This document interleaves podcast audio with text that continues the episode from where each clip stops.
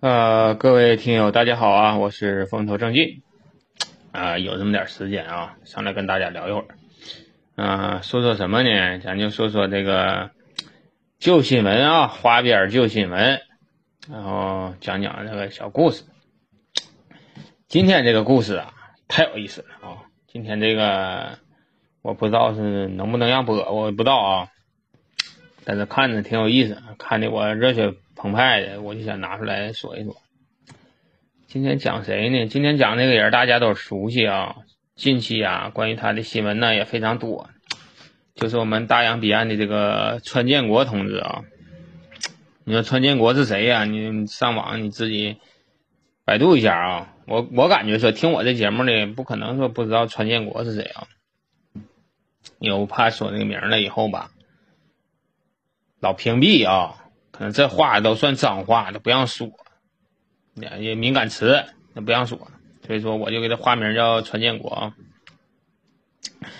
川建国是有史以来的推特治国第一人啊，他在最疯狂的时候，他一天要发二百多条的推特，属于朋友圈小能手，天天就发圈啊，然后看大家评论，老说那些不着边际的话啊。然后呢，这个建国同志啊，还是非常厉害的一个退群小能手。退群小能手啊，一言不合就退群。哎，你说他都退出过什么群啊？我给你细数一下啊，这川建国退的群：跨太平洋伙伴关系协定啊，巴黎气候变化协定，这都是全世界的这个气候协定啊，不遵守了。全科全。联合国教科文组织，哎，这这管这些经济文化这一块的，人家也不也也也也不玩了啊，退出了。全球移民协议，人家也不参与啊。伊核问题全面协议，这也退了。全国人权联合国人权理事会也退了。维也纳外交外交公外交关系公约。这也退了，万国邮政联盟捎带脚也给退了，邮票这个邮政这块，人家也是不跟大家一起玩了啊，人家万国万国邮政，人家就非得是不参与，非得把这个整个现在的这个美国呀，就带上了一个这孤家寡人的这种地步了，完全就孤立了，这就是川建国同志这一个人的这个狭隘与任性啊，自私与霸道啊，就光痛快他这个嘴了，哎。把这把这些群呢都退了，你可知道啊？这个这些群呐，就跟你现在咱玩这个微信一样。你说你退群了以后，你说你再想进去，那就费劲了，还多一道验证呢。他可不管这事他那心情到了，他就把这群全退。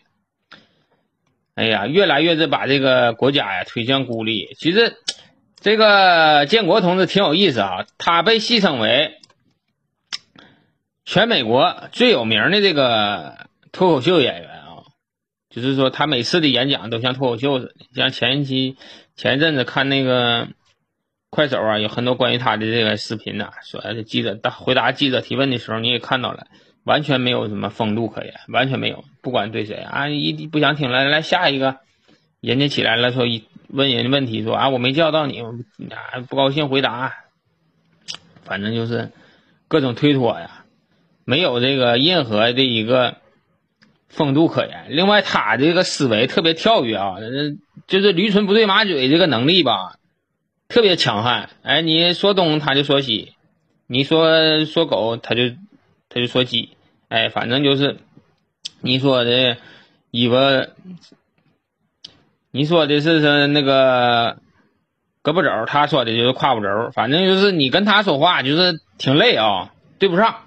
天天的这骂同事、骂领导、骂对手，反正就是 各种疯狂的事都干了。你说这事儿，咱说白了，他都不一些事儿他办的，我觉着都不如那个那个胖子办事稳重。你看胖子人岁数小，人还能稳当当的，搁那鼓个掌啊，还能搁那寻思寻，最起码嘴没像他那么大呀。你这这川建国这人不管这事儿，你说他净干那个。小孩干的事，赶上那个小品说了，我一看到他就能想起来什么金刚葫芦娃、哪吒啊，这些人那为啥都是小孩啊？那大人谁能干出这事来？是不？哎，就是，哎，这个建国同志就是这么疯狂啊！他也是目前我认为说是，啊，一些他的所作所为啊，也真是说，对咱们中国来讲，这以后啊，更加的繁荣富强啊，他都是做出那么一定贡献了。现在你说把那个，把他那边你说整的多乱套哈！这个川建国这个家史啊，也挺有意思啊，挺有意思。所以说我看到这个家史了，感觉挺有意思，我上来跟你们说一说。这川建国是这个家是怎么发展起来的呢？哈，为什么他后来成为这个地产大商了呢？地产大亨了呢？我说你可能不信啊，这个他家最早是这个干那个拉皮条的啊。知道拉皮条干啥啊？组织卖淫这块，他家祖上都干过这事儿啊。咱现在就细说一下，咱这个扒他家历史啊，得从头扒，扒到哪呢？从他爷爷那辈开始扒啊。川建国的爷爷那辈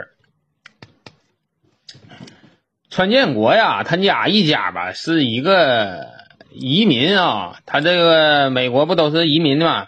他家也是移民，他家最早是一个德国裔的啊，在德国。老家是德国的，搁德国干啥呢？他家是属于种葡萄葡萄的啊，开葡萄园子的，那个葡萄酿酒啊，卖点葡萄干一天就就就干点这个事儿。他爷爷叫啥呢？他爷爷叫费德里克川建国啊，这费德里克是名，川建国是姓啊，他叫费德里克川建国。他从祖上就开始在这个德国这个农村呐，就是种这葡萄。他家这四红这个葡萄吧，还挺厉害哈，就是说经验啥都有，这一祖辈传的手艺。结果就传到这个川建国他爷这一辈来的时候吧，川建国他爷吧就不想干这个种葡萄这个事儿，就不想干这个小老板。一天他说我就不爱干这个，你这从祖辈儿到到我这干的全是种葡萄这个事儿吧，太枯燥没意思。包括从小咿呀学语的时候，都都是先学啊，吃葡萄不吐葡萄皮儿，不吃葡萄倒吐葡萄皮儿，就对这个葡萄啊已经免疫了，就是特别的不感兴趣。这时候呢，赶上正好呢，这个川建国他爷呢十六岁，十六岁的时候就到了服兵役的年龄了。那前服兵役都早啊。那个他街道到时候找到这个川建国他爷他家了，说是你家这孩子啊，到岁数了，得服兵役了。你这下下礼拜你们收拾收拾，嗯，到那个街道那去体检去，体检完了报名呢，参军当兵。这川建国他爷爷这费德里克呀，一听这个事儿说不行，我不能当兵，当兵不行，当兵那玩命啊！再说有啥危险那可怎么整？那打仗这事我不我不想弄。我还是想经商，但是我不想鼓捣这葡萄。那个川建国他这个祖辈家呀，也是挺民主，但是说白了也挺没什么民族气节呀。一寻思这孩子想逃兵啊，逃这个兵役啊，也就同意了。那那你你想干啥去？这个费德里克呀就说呀，我听说那个美国呀现在发展挺好啊，美国呀。听说那边去啊，满地是黄金呢，去的人呢都不空手回来，哎，都挺挣钱，而且那边地大物博，听说挺好混。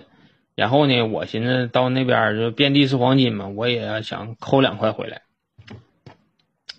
结果啊，这个川建国他爷的父亲呐，一看这孩子这执意要走啊，也没拦着，这也是遇到那个糊涂家长了，寻思这逃兵役就逃兵役吧，给拿点穿针路费呀。结果啊，就在一八八五年，这个川建国他爷呀就跑到那个美国去了啊。同年呢，也是法国把那个自由女神像拉到美国去的啊。那一年刚好是美国嗯独立战争胜利一百周年，是自由女神像也去了，这是川建国他爷呀也去了。这俩同时到达的，那个自由女神像也挺有意思哈。那个胳膊底下夹书，这边拿着火炬，是吧？意思是啥呢？就是这网上不有段子吗？就是停电也得看书啊。另外还有说不是这个意思，一天说看书有鸟用啊，不如付之一炬啊。各种理解都有。结果呢，这个川建国他爷呀，就是从德国出发就跑到美国来了。到美国来他干啥呀？你说这美国这落落脚了以后，这没有葡萄园，你说美国他不种那玩意儿？这个。费德里克呀，这个川建国他爷呀，就寻思不行啊，我得学个手艺啊，对吧？什么玩意儿，家中再有不如一技在手啊。结果他就寻思干点啥呢？学美容美发吧，学美容美发去。你现在那个建国的头型有点那个派头啊，有点这个乡村杀马特这个气质。这都是他爷子祖传的，不祖上就干这个的。这菲德里克呀，就是到一个理发店学了六年的这个美容美发啊，美容美发，天天不干别的，哎，天天刚去前给人家收拾收拾屋，后来就是拿剪子给人做头型，然后就没事办个卡给人做个美容，就干这事儿。这个美容美发这个行业吧，从他他爷那前吧就挺挣钱，到现在我看也行啊，因为美容美发谁都得弄啊。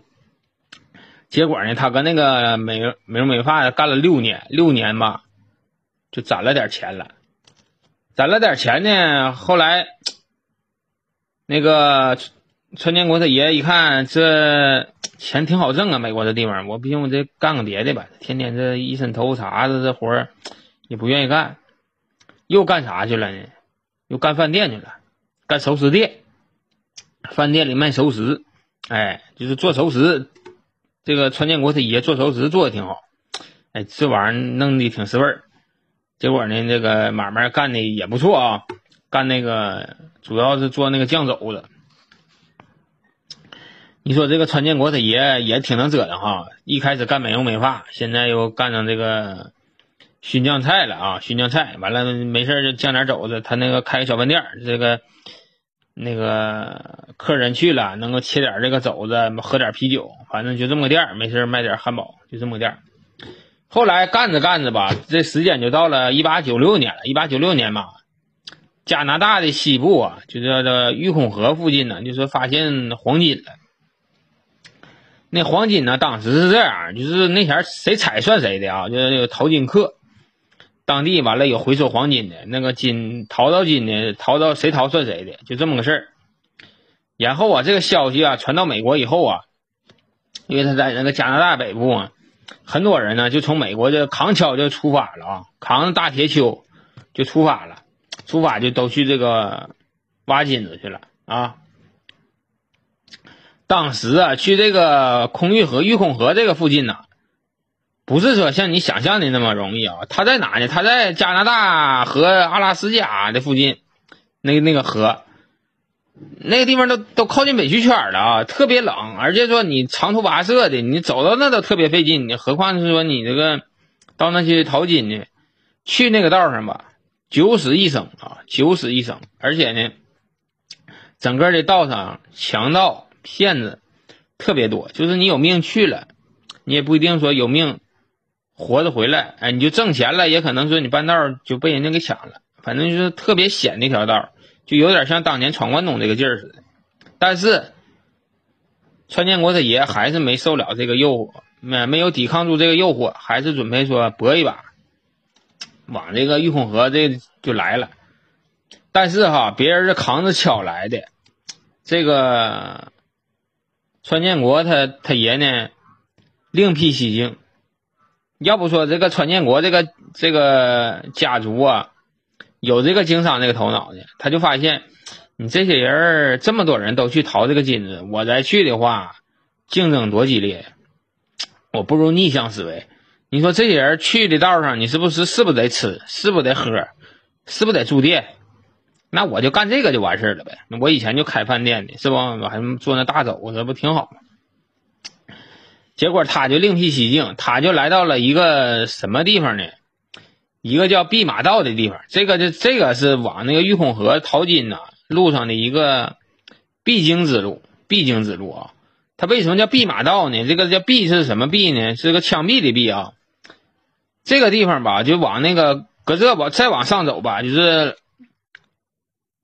路就越来越险了，马上不去。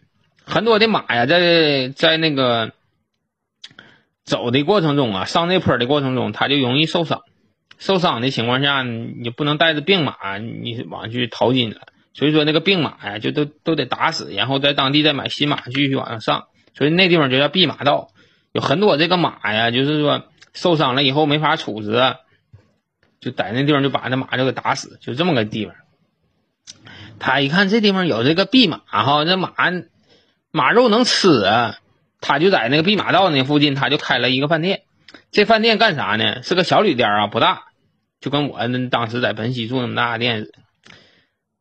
哎，一楼开个小酒馆，卖啥呢？卖这个酱马肉，这个马肉就跟那肘子似的，酱的香喷的就搁那卖。啊，然后呢，提供住宿啊，然后呢还找出来几个小房间呢，干啥呢？干赌博。淘金客有钱呐，你知道吧？都是老光棍子，那钱来了到手了以后，你这还没人管束，没有家庭呢，拿钱就赌呗。有钱到那前都想赌一把。另外说这个钱呢。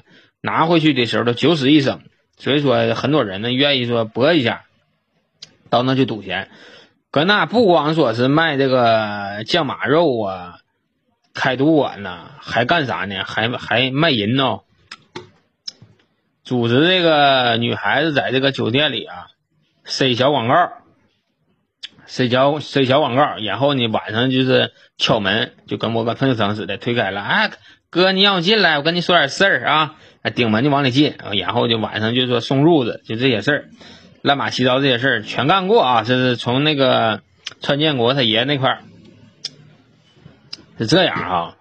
你说再光辉的这个家族啊，在发展就是发展期间呢，都可能都会干一些这个龌龊的事儿。这个川建国家也不例外。当时哈，这个事儿哈是。我现在说的这些事儿不是我自己一个人编的，这是人家美国人说的。我只是说看到了，我给你们捣鼓捣鼓。后来呀，他这个干这个小饭店啊，挺挣钱，挺挣钱。以后呢，后来就被一个叫，后来被一个那个和一个人发现了，就是想你说你这个买卖的干挺好，挺挣钱呐，你这理念也行。你说吃喝嫖赌一条龙哈。然后又跟别人合作，合作了以后呢，就开了一个比较大的这一个餐饮饭店啊，就综合性的，叫什么呢？叫北极饭店。哎，北极饭店，这个饭店从小干到大，但是里边人换皮儿也不换样，还是干他那套，还是这个酱马肉啊，招牌菜酱马肉，酱马肉给你做的那就吃完了哈，吃一回想两回。就是个玩意儿，人家是说还是有手艺。另外说，赌场面积也扩大了，哎，干净的。这回就不像以前那小破赌桌啥的，现在整的都挺干净。然后呢，还有啥呢？提供这个幸福啊，就是东莞全套的大伙全来这个。这是提供了这一套啊，这一套东西。然后当年哈，在这个。在这个当地啊，这个玉凤河呀，有个当地有一个报纸，还曾经登出过他家最早的一条新闻啊。这都是有史有据的，不是我这个风头正劲搁这瞎编啊。当时写的啥啊？我给你念一下啊。这个在网上有图片，你可以去看一下啊。说这个北极饭店啊，这是新闻上说的啊，当地的一个报纸。对于单身汉来说，这里提供当地最好的住宿和餐餐饮。